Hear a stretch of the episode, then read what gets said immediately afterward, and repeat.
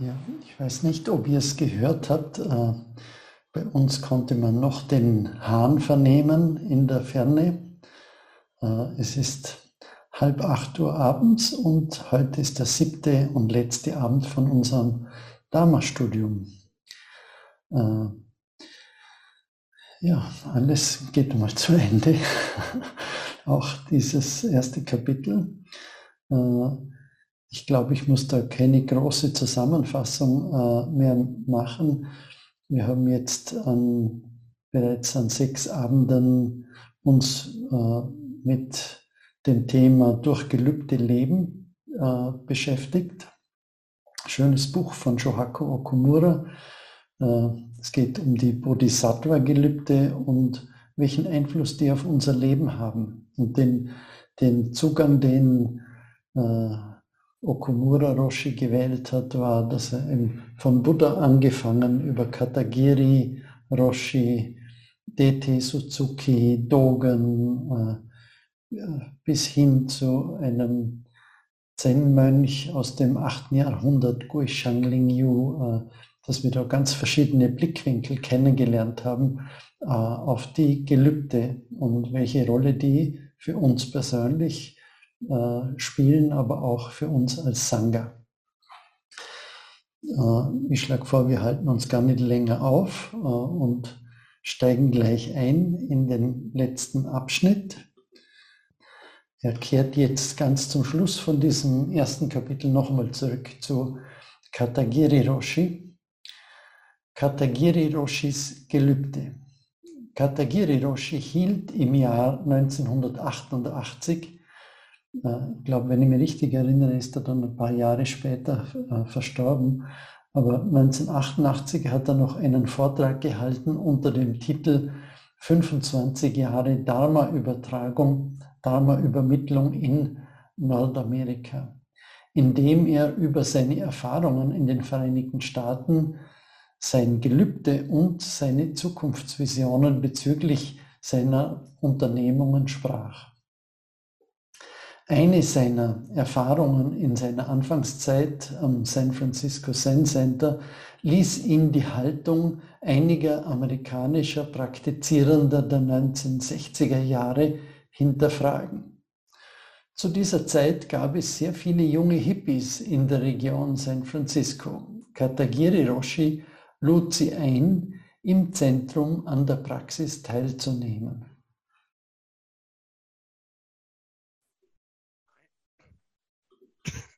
Einer von ihnen nahm an allen Praxisangeboten teil.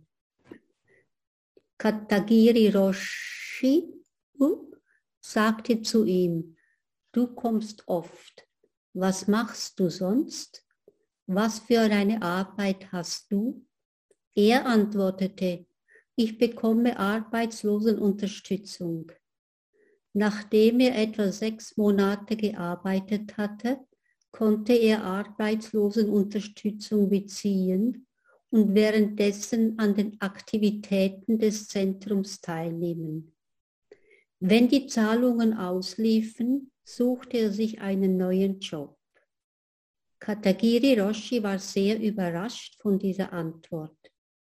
Er hatte diesen Menschen für einen guten Zen-Schüler gehalten aber in Wahrheit führte dieser junge Mann ein verantwortungsloses Leben, verantwortungslos gegenüber seiner Arbeit, seiner Gesellschaft und sich selbst gegenüber.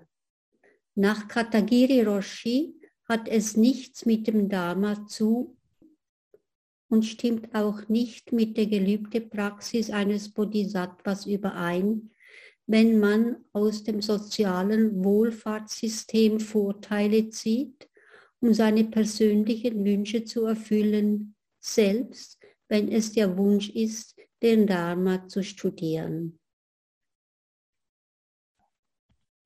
Katagiri Roshi spürte, dass ein Gelübde Verantwortung für das eigene Leben, für andere Menschen und für die ganze Gesellschaft nach sich zieht, der mit Abstand wichtigste Punkt war immer, Seite an Seite mit allen lebenden Wesen voranzuschreiten. In dem Vortrag sprach Katagiri Roshi auch über seine Pläne für die Zen-Gemeinschaft des MZMC. Er erwähnte vier Projekte. Ich war erstaunt, dass es so ehrgeizig war. Als erstes wollte er im Hokyoji ein Kloster errichten, wo Menschen zusammen als Sangha in einem eng vertraulichen Rahmen praktizieren könnten. Für Katagiri Roshi bedeutete Dharma jenseits unserer Ich-Zentriertheit, unserer Individualität und Unterscheidungen, die auf Nationalität und Kultur beruhen, zu leben. Es bedeutet, zusammen als Praktizierende zu leben. Das ist die Essenz des Buddhismus. Zweitens, um seine ordinierten Schüler zu erziehen und zu trainieren, plante er einen Ort zu schaffen, wo Menschen mit erfahrenen Lehrern praktizieren könnten. Und schließlich wollte Katagiri Roshi auf dem Gelände von Hokyoji eine getrennte Einrichtung als Zentrum der Einkehr errichten, nicht nur für Mönche, sondern für jeden, der die Erfahrung eines stillen Lebens in der Natur erfahren wollte.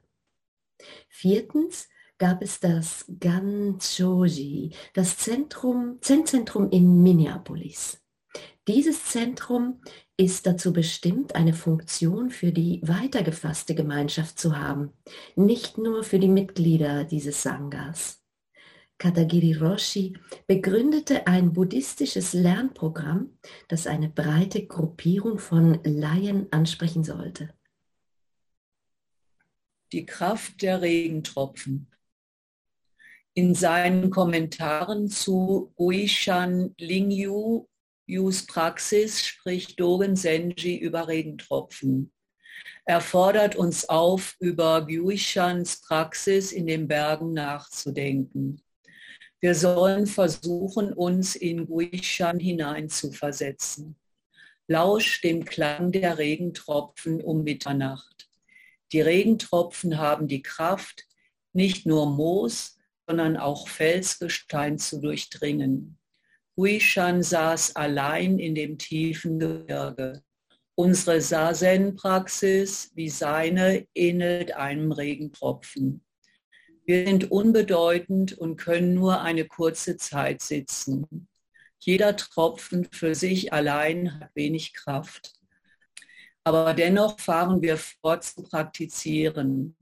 So wie Regentropfen nach und nach nicht nur Moos, sondern auch Felsgestein durchdringen, hat fortgesetzte Sazen-Praxis die Kraft, selbst in einen Fels ein Loch zu bohren. Das ist ein grundlegend wichtiger Punkt. Unsere Praxis verfügt über keine mystische, geheimnisvolle oder zauberische Kraft, um uns von allen Verblendungen zu befreien. Aber wie die Regentropfen sitzen wir Moment für Moment, Tag für Tag, Jahr für Jahr und dieses Sitzen bringt die Kraft hervor, einen Felsen auszuhöhlen. Wenn wir an unsere Pläne, ein Kloster zu gründen, denken, ist das das Gleiche. Unser Bemühen ist wie die Regentropfen, es verändert nichts innerhalb eines Tages, in ein paar Tagen oder in ein paar Jahren, aber wenn wir einfach damit fortfahren, tritt es ein, wenn die Umstände und Bedingungen reif sind. Wir sollten uns Guishan Lingus Beispiel ins Gedächtnis rufen. Unsere konkrete Praxis ist von größter Bedeutung. Wir brauchen Zeit, um auf unsere Ziele hinzuarbeiten.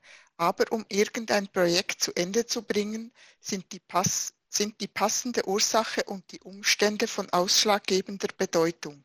Die Ursache kann man mit dem Samen einer Pflanze vergleichen und die Bedingungen mit Temperatur, Feuchtigkeit und Sonnenlicht. Wenn wir einen Samen auf einen Schreibtisch legen, wird er nicht keimen. Er braucht die richtigen Bedingungen. Aber selbst wenn die Bedingungen perfekt sind, wird der Samen nicht keimen, wenn er nicht gesund ist. So müssen wir sorgfältig darauf achten, unsere Praxis gesund und tiefe Wurzel zu bewahren. Wir sollten die Wurzel unserer Praxis in gesunder Verfassung bewahren. Der Wechsel der Jahreszeiten ist ähnlich. Als ich im August nach Minneapolis kam, hatten alle Bäume grüne Blätter. Es war sehr schön. Nach ein paar Wochen wechselten die Bäume zu viel verschied vielen verschiedenen Farben und auch das war schön. Wollten wir jedes Blatt einzeln per Hand anmalen, würde es ewig dauern. Aber wenn der Herbst kommt, wechseln all die Blätter ganz plötzlich ihre Farbe, fast gleichzeitig, weil es im Baum eine Ursache dafür gibt. Auf diese Weise finden die Dinge statt. Wenn wir nicht die richtigen Bedingungen haben, wird nicht ein einziges Blatt die Farbe wechseln. Das ist wichtig zu bedenken im Zusammenhang mit dem Ablegen von Gelübden. Gelübde sind eine Art Projekt oder Plan auf lange Sicht. Wir müssen es nicht eilig haben. Einfach praktizieren und unsere Energie im Sangha wieder aufladen. Praktiziert, sitzt, erhaltet den Samen am Leben und wenn die Bedingungen reifen, wird er keimen. Katagiri Roshis Gelübde war gewaltig. Das ist das gleiche wie Praxis. Buddha Dharma ist, eh, ist etwas Universelles, Unbegrenztes und Absolutes. Als individuelle menschliche Wesen sind wir klein und begrenzt. Aber wenn wir in dieser Haltung sitzen und unsere Individualität loslassen, sind wir eins mit allem. Wir sind unbegrenzt, absolut, Teil des Universums. Wenn wir unsere begrenzten Einstellungen aufgeben, gibt es keine Trennung zwischen diesem kleinen individuellen Selbst und dem grenzenlosen Universum. Die Winzigkeit der Individuen und die Universalität der Wirklichkeit sind der Schwerpunkt in Dogen Senshis Lehre. Es kann auch als das Verschmelzen von Unterschied und Einheit beschrieben werden. Unterscheidung ist die Individualität. Jeder Mensch ist verschieden. Einheit bedeutet, dass alles eins ist. Es gibt keine Abtrennung. Das ist unsere Wirklichkeit. Wir sind unabhängig, klein und begrenzt. Und doch, wenn wir in dieser Haltung sitzen und das Denken und unsere begrenzten Begierden loslassen, werden wir durch ein Gelübde angetrieben, das aus dem innersten Kern unseres Wesens stammt und es existiert keine Trennung zwischen uns und dem gesamten Universum.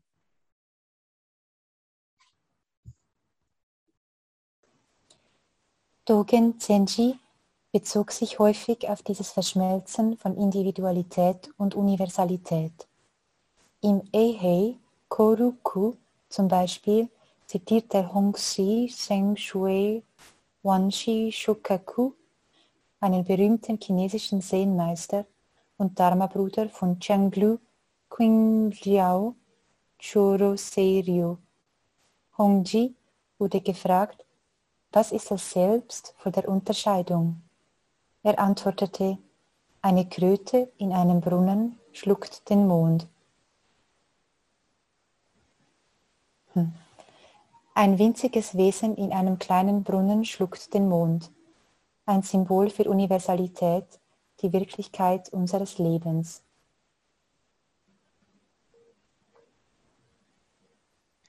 Im Aihai Koroku verändert Dogen Zenji die Äußerung in eine Krönte auf dem Grund des Ozeans ist Reisschleim. Das ist eine befremdende Vorstellung, da es keine Kröten im Ozean gibt. Hier ein Vorschlag, wie man es verstehen könnte. Die Kröte auf dem Grund des Ozeans symbolisiert einen Praktizierenden in einem Kloster. Der Reisschleim ist das, was Praktizierende fast jeden Tag zum Frühstück essen und der Ozean steht für den Sancha. Wir alle sind also Kröten im Ozean. Der Brunnen bezieht sich auf die enge Ich-Bezogenheit oder Individualität. Wenn wir in einem Sancha praktizieren, sind wir immer noch Kröten, obwohl wir nicht mehr in einem Brunnen wohnen, sondern im Ozean. Dogen fährt fort. Ein Juwelenhase im Himmel wäscht die Schale. Als Kind in Japan brachte man mir bei, dass es auf dem Mond einen Hasen gebe, weil die Muster der Mondkrater einem Hasen ähnlich sehen, jedenfalls für Japaner. Juwelenhase bezieht sich also auf den Mond. Was meint Dogen, wenn er sagt, dass eine Kröte im Ozean Reisschleim ist und ein Juwelenhase die Schale wäscht? Ich glaube, er meint, dass wir sehr begrenzte Wesen sind, aber das, wenn wir mit der Sangha praktizieren und Reisschleim zum Frühstück essen, der Hase, der den Mond bedeutet, zu diesem Menschen kommt und die Schale reinigt. Auf diese Weise ist der Praktizierende keine Kröte mehr, sondern der Juwelenhase auf dem Mond. Hier findet eine grundlegende Verwandlung statt. Hong, Hong Sis Äußerung ist poetisch, keine Aussage über alltägliches Handeln. Aber Dogen Senshi drückt sehr gelungen die Wirklichkeit unserer Praxis aus. Wir sind kleine, lebende Wesen, wie Kröten, und dennoch, wenn wir, wenn wir mit dem Sangha praktizieren, sind wir nicht nur Individuen, sondern Teil des Ozeans aller Wesen, aller Existenz.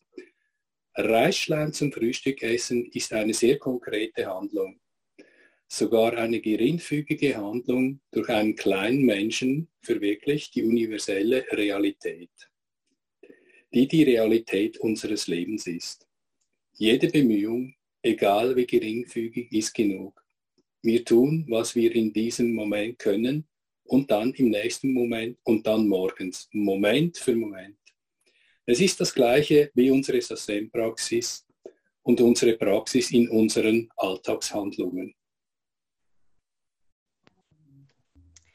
Gelübde ist einer der wichtigsten Aspekte der Praxis als ein Bodhisattva. Gelübde kann aus drei verschiedenen Perspektiven heraus verstanden werden. Erstens ist ein Gelübde eine Richtungsansage für ein Individuum. Wir leben die Wirklichkeit des Lebens, als ob wir verblendet sind oder erleuchtet. Diese Wirklichkeit wird Soheit genannt oder Tatata. Es ist auch wahr, dass wir oft von dieser Lebenswirklichkeit abkommen, weil wir von unserer Ich-Zentriertheit getäuscht werden. Die Wirklichkeit unseres Lebens ist nicht so einfach für uns menschliche Wesen. Erleuchtet oder verblendet, wir leben unsere Soheit aus und dennoch sind wir stets blind für sie. Das ist unser Leben als menschliche Wesen. Als erstes müssen wir erkennen, dass wir in die Irre geführt sind.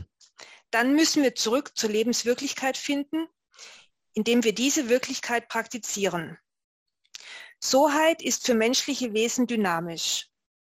Wir leben in der Wirklichkeit des Lebens, verlieren sie dennoch stets aus dem Blick und darum müssen wir zu ihr zurückkehren. Diese drei Punkte sind die Bewegung, die konkrete Wirklichkeit unseres Lebens. Zurück zur Wirklichkeit des Lebens zu gehen, inmitten dieser Wirklichkeit ist unsere Praxis. Diese Praxis basiert auf Gelübde. Dieses Gelübde ist kein besonderes Versprechen, das wir dem Buddha geben, sondern vielmehr eine Verwirklichung, eine Verwirklichung auf den Grundfesten unseres Seins. Das ist die fundamentale Bedeutung des Ablegens eines Gelübdes. Wir gehen zurück zur Wirklichkeit des Lebens innerhalb dieser Wirklichkeit. Der zweite Aspekt des Lebens durch Gelübde ist es, in einem Sangha zu leben und mit anderen Menschen zu praktizieren, was bedeutet, Seite an Seite mit allen lebenden Wesen voranzuschreiten. Wir tun dies mit den drei Geisteshaltungen, dem freudvollen Geist, dem fürsorglichen Geist und dem großherzigen Geist. Unser Gelübde ist in unserem alltäglichen Leben durch diese drei Geisteshaltungen verwirklicht. Und schließlich praktizieren wir als Sangha, nicht einfach als ein Individuum, sondern wie ein ganzer Körper. Der Sangha braucht selbst einen Richtungsweiser, um zu wachsen. Das ist die Bedeutung, als Sangha durch Gelübde zu leben.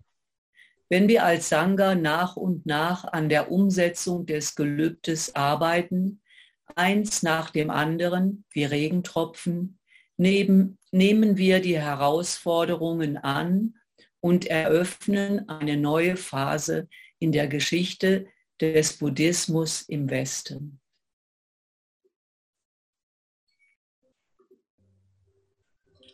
Ja, danke euch allen.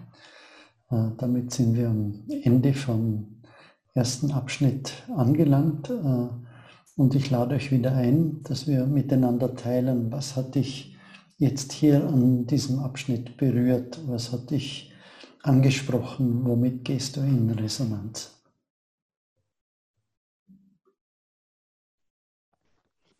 Also mich hat sehr angesprochen die, die Bemerkung, die immer wieder kommt, dass der Sangha für uns eine große Unterstützung ist. Und ich habe jetzt gemerkt, ich war ja letzte Woche am Session beim Vanya und bin jetzt seit gestern und heute wieder hier im Dorf am Berg und merke, wie, wie so hilfreich die Kraft, die mir gegeben wurde und sich entwickeln konnte innerhalb der nächsten Woche ist, um einigermaßen hier, wo sehr viel Zerstrittenheit ist in diesem kleinen Dorf, standzuhalten oder Wege zu finden, einfach eine gewisse Neutralität zu behalten, so dass ich abends mit ruhigem Herzen zu Bett gehen kann.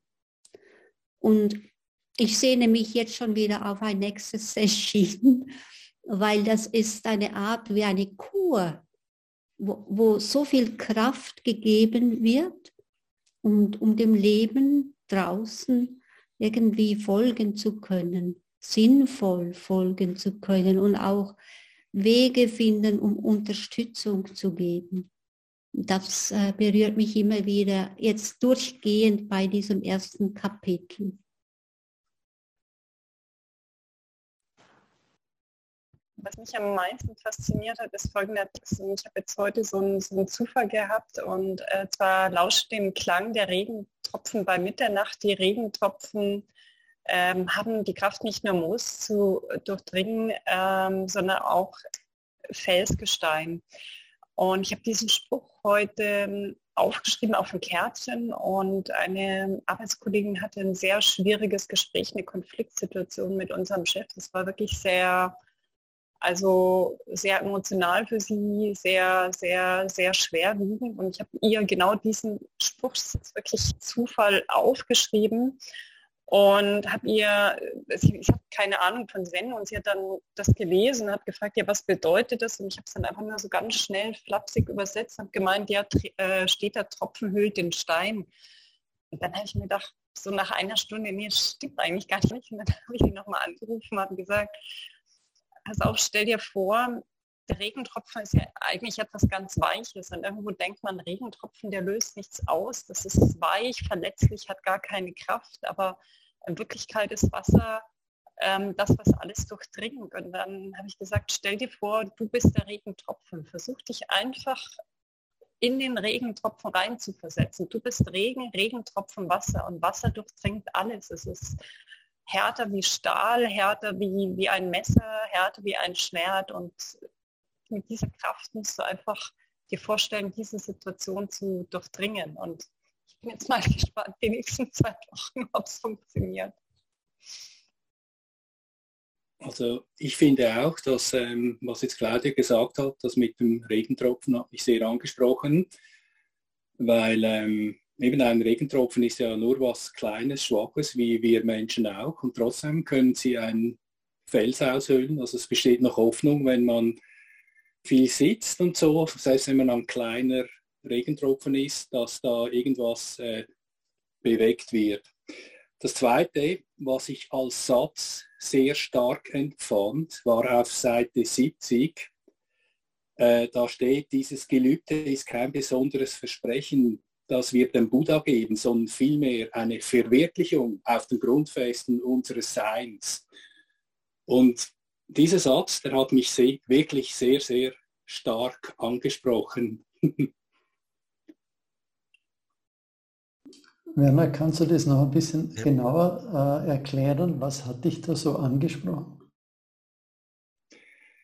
Äh, lieber Manfred, äh, das kann ich dir leider nicht genau sagen, weil ich habe das einfach gefühlt. Also ich habe da nicht irgendwie eine intellektuelle Erklärung dafür. Aber es hat mich einfach so angesprungen. ich habe was. Für mich hat das Ganze ganz beruhigend gewirkt. Ich weiß jetzt, obwohl ich klein bin, in diesem riesigen Kosmos, Kos, äh, Cosmic Sangha, ich darf Fehler machen. Ich darf ab und zu etwas vergessen. Ich, es, es wird, es ändert sich gar nicht dadurch, außerdem, dass ich etwas dazu lerne. Und ich kann immer zurückkommen und jedes Mal bin ich stärker. Ähm, das hilft mir sehr viel im Moment, weil ich äh, äh ein, ein, paar Gründe habe, in, in, die ich nicht eingehen will, ähm, persönliche Sachen. Und äh, in diesem Moment bin ich sehr, fühle ich mich viel stärker als, als, sagen wir, wenn ich das nicht gemacht hätte mit euch zusammen und dieses, diesen Austausch mitgemacht habe, hatte. Und ich danke euch allen, insbesondere dir, Manfred. Es hat mir sehr geholfen.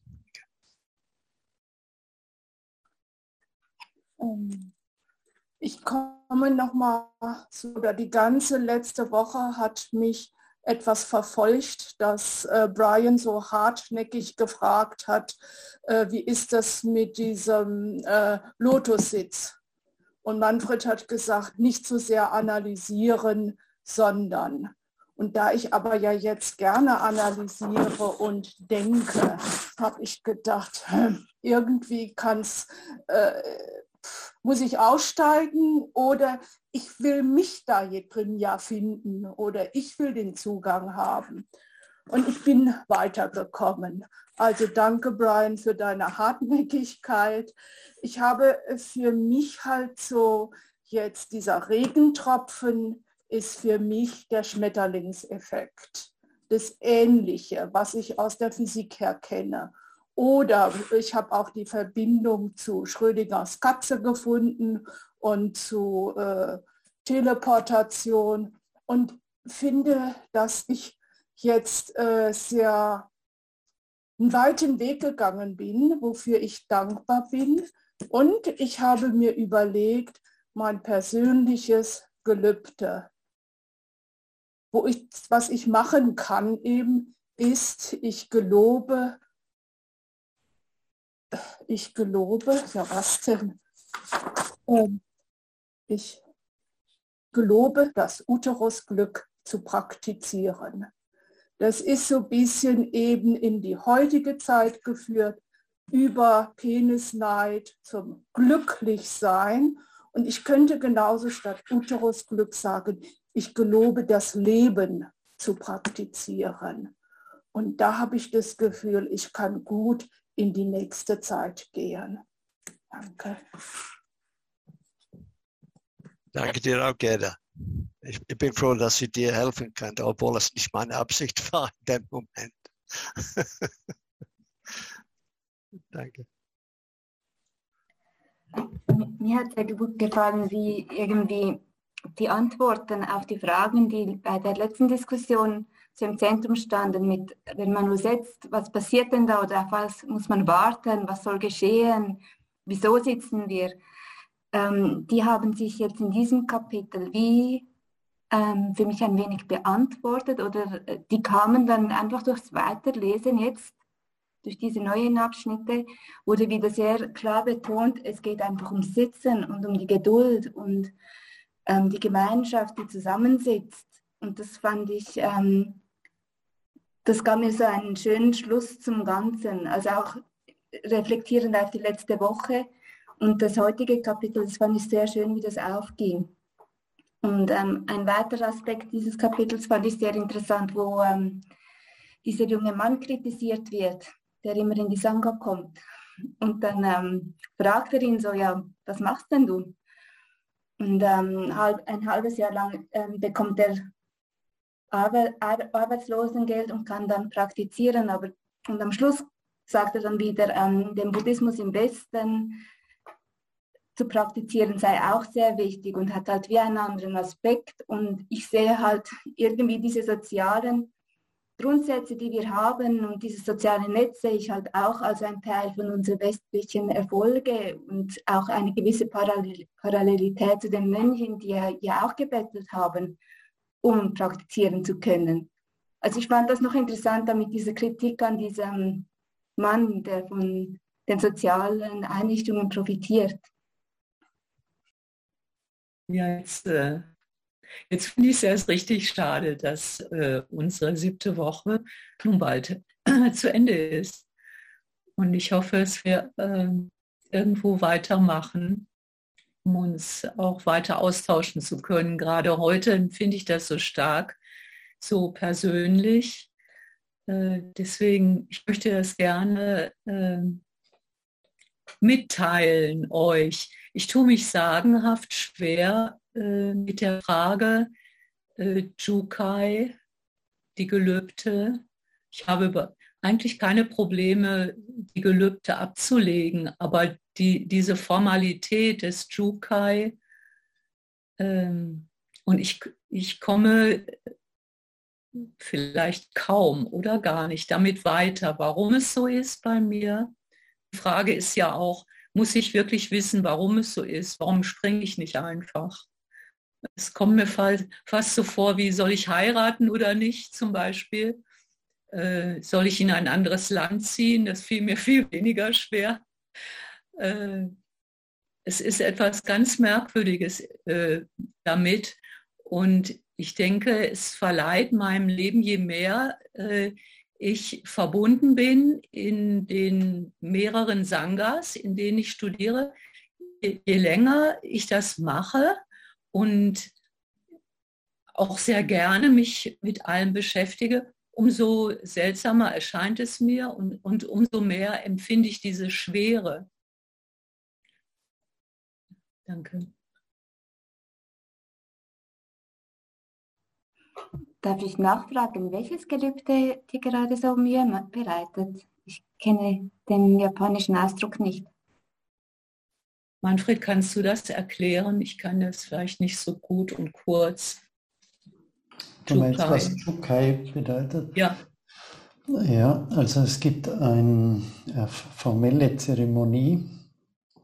Das ist so quasi, wenn man Zen-Buddhist wird, äh, meistens nachdem man eine gewisse Zeit lang geübt hat und das Gefühl hat, man möchte jetzt nicht nur sitzen, sondern man möchte ein bisschen verbindlicher in die Praxis einsteigen, äh, dann ist dieser Schritt, ist es die Gelübde anzunehmen.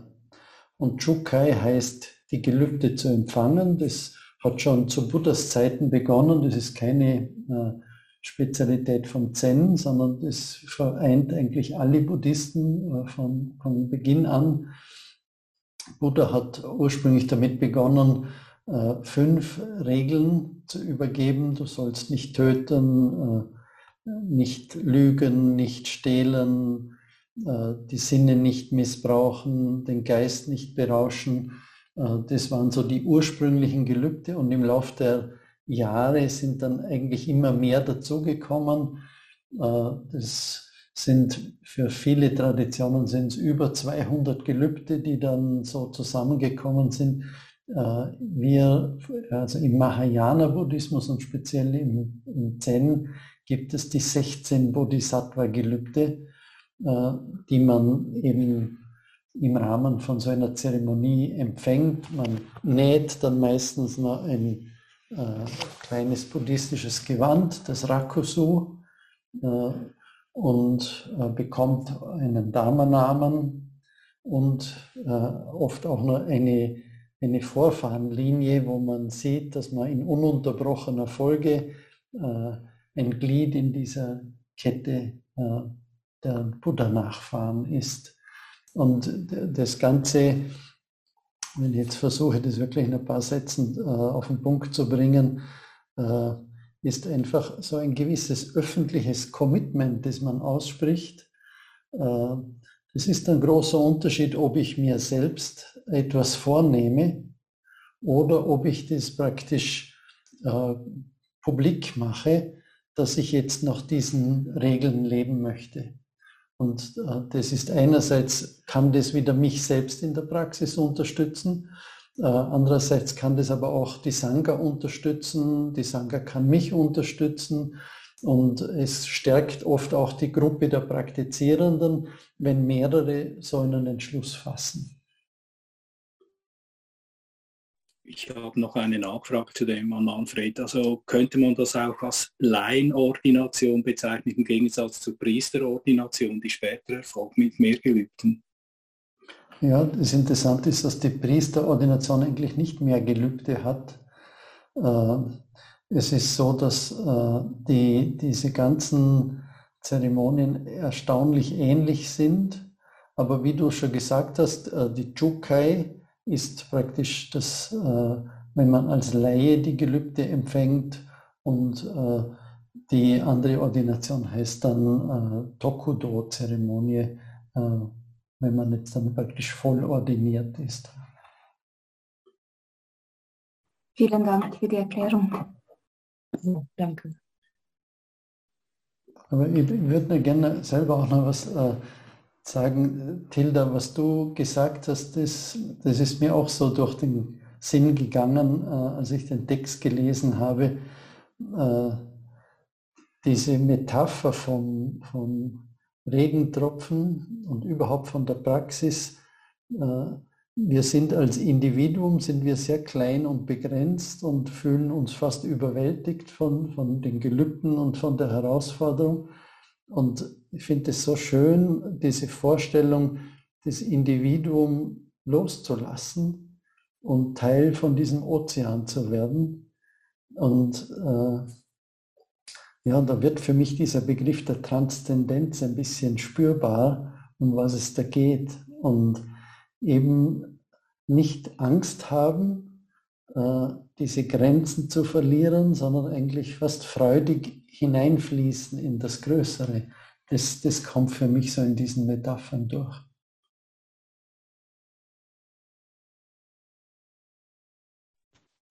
Für mich ist es jetzt die zweite Sitzung, also die zweite ganze Sitzung, wo ich jetzt mitmache als in, in einer in dieser Gruppe hier, als natürlich nur via Zoom. Und ähm, also ich habe ganz klar festgestellt, dass ich ähm, zum Beispiel, das ist ganz stark übernommen habe in, im Leben draußen, dass ich mich viel, viel häufiger bewusst bedanke.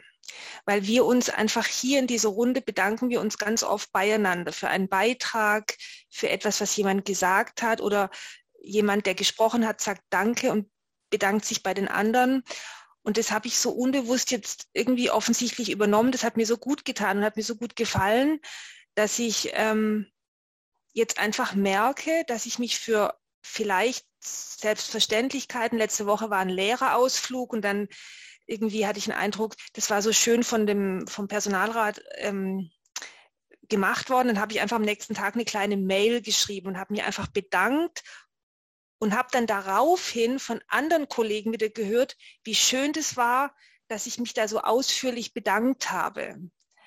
Und dann habe ich mir gedacht, ja, wir bedanken uns wahrscheinlich, oder ich hätte das, glaube ich, davor nicht gemacht. Und es ist so schön für mich, ähm, das hier so, wenn es nur einmal eine Stunde in der Woche ist, aber das zu erleben ähm, und dass ich das jetzt selber eben draußen auch mache und das tut dann auch so gut selber. Also das ist, Danke sagen macht einfach das, ist, das tut einem gut, das ist was ganz Positives. Und das wollte ich hier einfach auch nochmal äh, sagen und mich bedanken.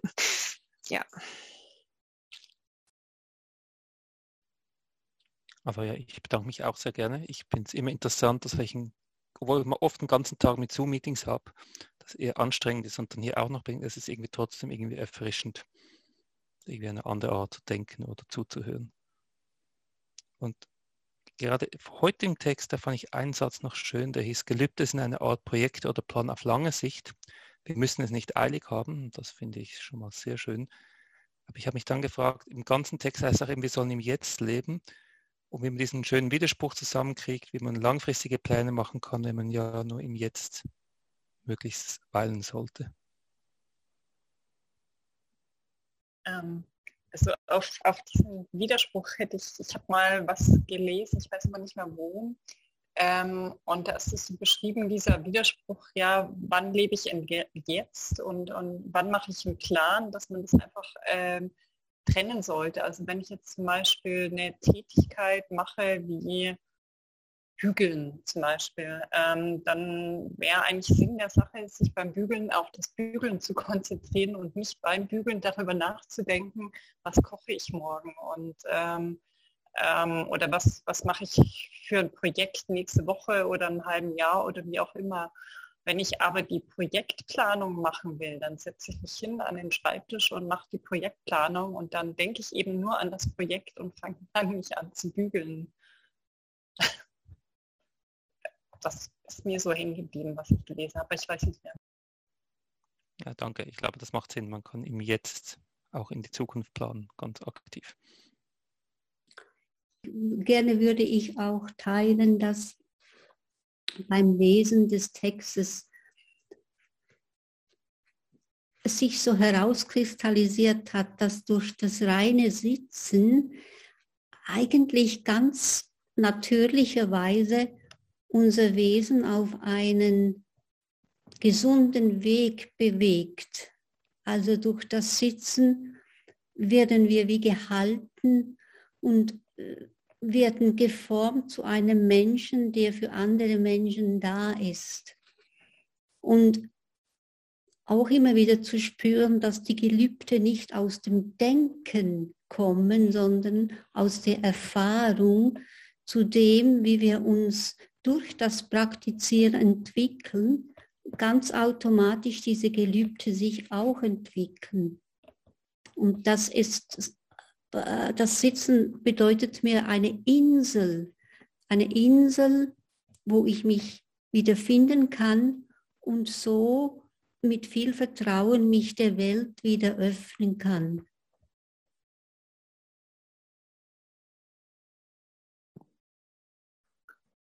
Manfred, du hast vorhin gesagt, man empfängt die Gelübde. Das war für mich völlig überraschend und fremd. Aber so allmählich kriege ich hin, wie Heike sagte, ich habe gespürt, ich äußere meine Dankbarkeit jetzt, was ich vorher nicht so gemacht hätte. Vielleicht ist es damit gemeint, man legt die Gelübde nicht ab, dass man plant, das und das mache ich, sondern sie passieren einem halt. Liege ich da in etwa richtig? Vielleicht kannst du mir noch erzählen, äh, genauer, äh, was hat dich irritiert beim Empfangen? Ich kenne nur, Gelübde werden abgelegt. Das ist ein Versprechen. Ich verspreche jemandem was. Und wenn ich ein Gelübde, aber jetzt ist es genau umgekehrt. Du hast gesagt, wir empfangen äh, die Gelübde. Das Gelübde wird empfangen. Also man bekommt etwas und gibt nichts. Ich, ich, mir würde natürlich auch noch die, die Meinung von anderen für euch interessieren dazu. Ähm, ich habe so ganz ein spezielles Bild, wenn ich an Empfangen denke. Äh, das ist so wie ein Geschenk, das uns von Buddha gemacht wird. Und Buddha hat ja Erleuchtung erlangt. Er hat dann eine Zeit lang überlegt, ob er das teilen soll oder für sich behalten. Und äh, er hat sich dann entschieden, dieses Wissen weiterzugeben. Und die Gelübde sind für mich sozusagen wie eine Art Essenz. Und es kommt im Text immer wieder vor, ein Kompass, eine Orientierung, äh, die uns hilft, äh, im Leben zu navigieren. Und wie die Amarana schon gesagt hat, ist es keine Kopfgeburt, das ist nicht äh, etwas Abstraktes, sondern es ist etwas, das eigentlich aus dem Leben selber kommt. Und die Gelübde zu empfangen, äh, das interpretiere ich so, dass das ein Geschenk ist und jetzt kann ich selber mit dem experimentieren. Das heißt nicht, das einfach blind zu, zu befolgen, sondern zu schauen, was macht das mit mir. Und, und ich, also für mich persönlich ist das, das Spannende, diese Erfahrung, äh, dass du empfängst die Gelübde, aber das ist nichts Fremdes, sondern es führt dich zu dir selbst zurück. Das ist ganz äh, eine erstaunliche Erfahrung, die dann in dieser Übung mit den Gelübden drinnen steckt. Dass du drauf kommst, das ist so eigentlich ganz eine tiefe Lebenswahrheit, und äh, die wird dir zur Verfügung gestellt und du kannst jetzt äh, das ausprobieren und schauen, was das mit dir macht. Und, und ich finde es besonders interessant, das eben in, einem, in einer längeren Perspektive zu betrachten, wie uns das dann allmählich so diese alten Strukturen ein bisschen auflöst, uns durchlässiger macht, äh, damit wir eben ins Ganze fließen können.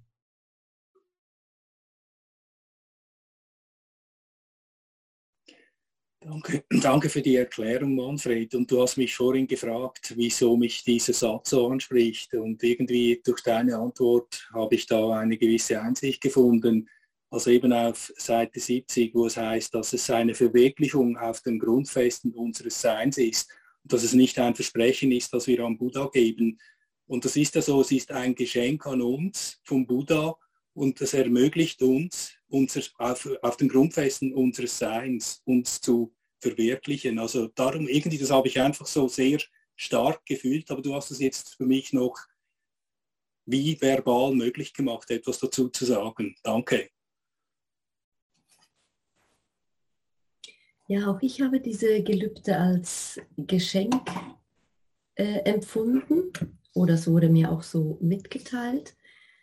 Allerdings habe ich jetzt mich besonders für diesen Kurs interessiert, weil es eben um diese, weil das Thema die Gelübde sind und ich diesen Gelübden, ähm, die kenne ich mit einem etwas anderen Wortlaut und besonders das letzte Gelübde äh, interessierte mich, diese, dieser Unterschied interessierte mich und ich wollte mal sehen, ob sich diese, diese Ungleichheit ähm, irgendwie für mich auflösen lässt. Denn es heißt ja im Felsentor, das große Geheimnis ist unergründlich. Ich gelobe es zu verwirklichen.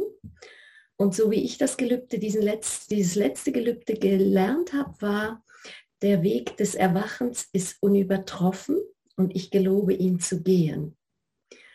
Und ich habe mich immer darauf eingelassen. Das war für mich greifbar und verständlich. Und wie es im Felsentor gesprochen wird, das bedeutet für mich etwas anderes. Und jetzt habe ich in diesem Kurs gehofft, ob sich das etwas klärt. Und was ich jetzt im Moment verstehe, ist so ein bisschen, ja, es kommt nicht darauf an, wie, wie man es ausdrückt. Und dennoch fühle ich etwas ganz Unterschiedliches bei diesen beiden Aussagen. Da kann ich mich nicht drüber hinwegtäuschen. Ich analysieren und so, ja, macht mein Kopf auch gerne. Aber ja, ich frage mich, ob diese Auflösung noch irgendwie kommt oder ob irgendjemand das ähnlich ergangen ist oder äh, ob jemand was dazu sagen kann vielleicht. Kann man jetzt ganz schwer zurückhalten, Ingrid. Äh, Vielleicht was ganz interessant zu wissen ist, ist, dass diese Übersetzung, diese Version äh, kommt von Vanya selber.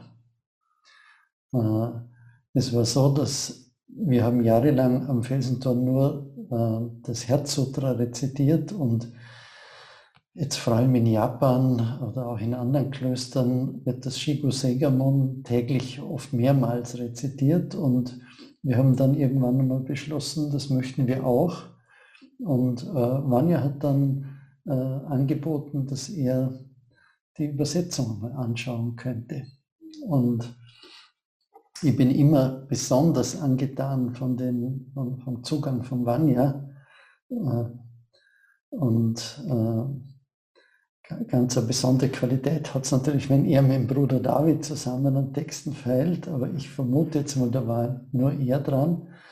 Und ich weiß nicht, ob du das, du kennst es vielleicht auch, wenn du zum Beispiel verschiedene Übersetzungen vom Tao Te King anschaust oder überhaupt, äh, wenn Poesie übersetzt wird, äh, das, das kann man nicht richtig übersetzen. Es gibt so immer, je nachdem, wer daran arbeitet, der holt einen bestimmten Aspekt heraus.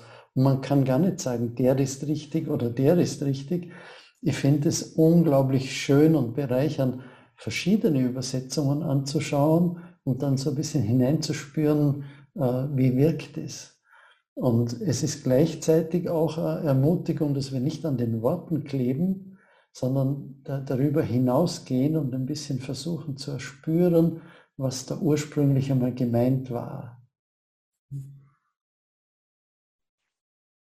in solchen Situationen äh, ärgert es mich dann ein bisschen, dass ich die Ursprungssprache nicht spreche, eben auch bei Poesie und so. Und ich freue mich immer, wenn ich eine, ein Werk auf, in der Originalsprache irgendwie ein bisschen lesen kann. Aber das ist jetzt hier ja überhaupt nicht der Fall. Deshalb bin ich so auf die Übersetzungen von anderen angewiesen. Ich habe mal so stümperhaft, habe mir einzelne Kanjis herausgesucht und dann mit Wörterbüchern versucht, dann einen Reim daraus zu machen. Und, und ich war völlig sprachlos, äh, wie poetisch diese Kanji wieder sind, äh, weil man die nicht eins zu eins übersetzen kann. Da ist zu jedem Kanji gibt es eine ganze Liste von Bedeutungen. Und, äh, und da merkt man, wie die Interpretation, wie das immer im Auge des Betrachters eigentlich stattfindet. Ich weiß nicht, ob es auch von Interesse ist, aber das, das Englische heißt äh, in, in diesem Fall, the Buddha's way is unsurpassable, I vow to become it. Das heißt, der, der Weg des Buddha ist unertreff, un, unübertrefflich. Ich gelobe es zu werden. Und das, das ich finde, das bringt die anderen zwei Übersetzungen, die wir jetzt gerade diskutiert haben, zusammen irgendwie. Es ist etwas da, auch dazwischen, aber nicht ganz anderes. Also das ist die Übersetzung, die erste Übersetzung. Der Weg des Erwachens ist unübertroffen. Ich gelobe ihn zu gehen. Das ist die Übersetzung aus dem Englischen, das du eben gesagt hast, mehr oder weniger. Ich möchte, es ist noch ein bisschen anders, was ich dazu sagen möchte, dass wir ja alle unsere innerlichen und emotionalen Reaktionen und Interpretationen haben. Ich stelle mir das manchmal vor wie bei Farben. Wir sehen ja, jeder sieht Farben anders. Und ja, vielleicht ist es dann gerade richtig für unser Leben. So wie wir es hören und verstehen.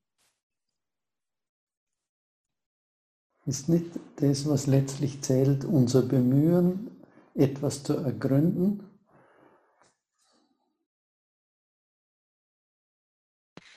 Ähm, doch, ich denke, das ist das auch was, was ich aus diesem Kurs jetzt mitnehme oder auch schon aus dem vorherigen, dieses, ähm, dass ich ganz oft auch wieder in die Realität das raustrage und sage, ähm, was zählt, ist die Absicht. Es ist nicht unbedingt nur das, was da nachher äh, steht, ähm, sondern dass ich vielleicht auch mal einen Schüler tröste damit, dass ich ihm sage, weißt, wenn du morgens in den Spiegel gucken kannst und sagen kannst, ich habe jetzt alles dafür gegeben und den Vokabeltest, das ging einfach nicht mehr, weil, warum auch immer, dann finde ich, ist diese schlechte Note nochmal ganz anders zu verkraften, wie wenn du eigentlich weißt, äh, ich habe mich nicht bemüht.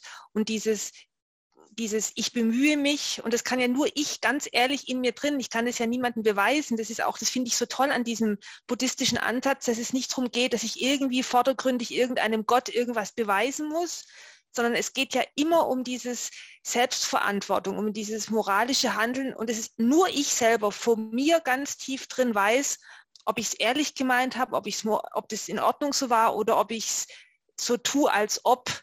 Und das finde ich so, das ist auch auf einer Seite eine ganz riesige Herausforderung, weil man ja nur vor sich selber ehrlich ist, aber gleichzeitig ist es auch unglaublich befreiend oder herrlich oder man wird so stolz, wenn man dann sagen kann, ja, ich weiß von mir ganz tief drin, meine Absicht war eine gute. Auch wenn es vielleicht holprig nachher für die anderen aussieht, aber ich kann sagen, es war in Ordnung und das finde ich ganz toll. Ähm, insofern, Manfred, ja, ich finde, es ist, also ja, kann ich total zustimmen und ich finde es was Tolles. Was, Ingrid, irgendwie hast du gefragt, entschuldige Manfred, irgendwie, ähm, was du gefragt hast, ist mir jetzt durch den Kopf gegangen. Ich lese auch gerne Texte in der Originalsprache, wenn es möglich ist. Aber ich weiß nicht, war das in Pali geschrieben oder was auch immer und könnten wir jetzt das in der Originalsprache lesen, bin ich nicht so sicher, ob wir es trotzdem besser verstehen würden, was damit gemeint ist, weil äh, wir sind ja nicht in, dieser, in diesem Kulturkreis aufgewachsen oder haben eine Beziehung. Und ich denke, die Übersetzungen, die wir bei uns haben und auch im Englischen, die entsprechen wahrscheinlich uns und wir müssen dann den Sinn dahinter irgendwie wie selber herausfinden. So verstehe ich das irgendwie. Ähm, was mich, also ich, ich habe erst vor eineinhalb Jahren mit, mit Zen angefangen und äh, ich glaube, das Faszinierende daran ist ja eigentlich, dass man manche Dinge am Anfang vielleicht gar nicht versteht. Also ich glaube, das war für mich die Herausforderung oder ich, ich will es mal anders ausdrücken, wenn man es lesen würde und es wäre einfach zu verstehen und alles klar, ich glaube, dann hätte ich lesen und wieder auf die Seite gelegt. Und ich glaube gerade die Tatsache, dass, dass dieser Interpretationsspielraum ist, also einerseits in der Sprache, in der es geschrieben ist, dann auch nochmal in der Übersetzung, dass da verschiedene Blickwinkel gegeben wird und vielleicht zum, also zum Teil auch widersprüchliche Auslegungen gibt. Äh, das finde ich eine Faszination, sich mit der Thematik eigentlich auch umso mehr zu befassen, weil man es eben am Anfang gar nicht versteht. Vielleicht noch, was mir auch sehr jetzt geholfen hat, ähm, ähm, mit diesem Text, es wurde kurz äh, erwähnt, ich glaube von dir, Manfred, das Wort Transzendenz. Ich habe aus nächster Nähe einen Sterbeprozess begleitet und ähm, der mir natürlich, die Person stand mir auch sehr nahe. Und gerade dieses, ja, dieses ganze Gedankenkonstrukt, diese ganze buddhistische Philosophie, Psychologie oder Religion, wie auch immer man es bezeichnen will, empfinde ich als sehr befreiend, um mit Trauer umzugehen. Und in diesem Sinn des äh, sich langsam auflösen des Getrenntseins, des Gefühl zu haben, man ist ja getrennt von anderen und wenn dann einer stirbt, dann ist er weg. Und, und das hat sich so langsam im Laufe der Zeit und war jetzt auch durch diesen, diesen Text wieder unterstützt. Ich könnte gar nicht genau festmachen, wo, aber doch dieses Gefühl, ja, des eben nicht getrennt Seins, auch von Menschen, die jetzt physisch nicht mehr leben. Das, ja, fand ich noch ein wichtiger Aspekt, den ich gerne mit euch teilen wollte. Danke.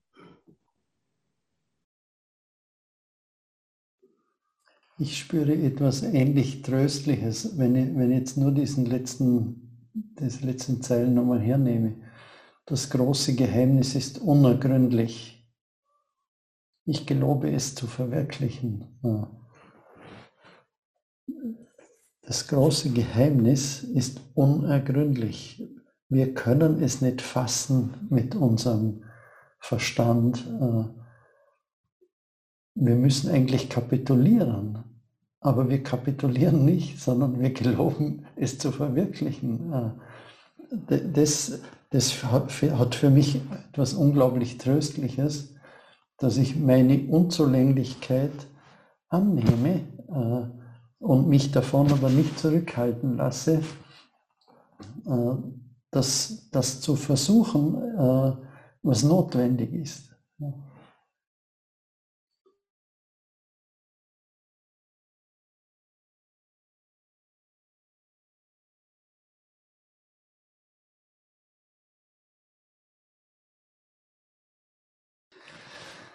Dann würde ich vorschlagen, äh, dass wir hier abschließen und vielleicht noch miteinander die Zufluchtnahme singen. Buddham Saranam Gacchami Dhammam Saranam Gacchami Sangam Saranam Gacchami Tutiyampi Buddham Saranam Gacchami Tutiyampi Dhammam Saranam Gacchami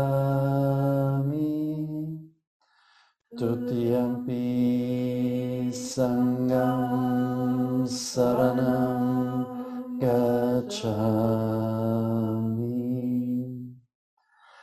Tatyampi Buddham Saranam Gacchami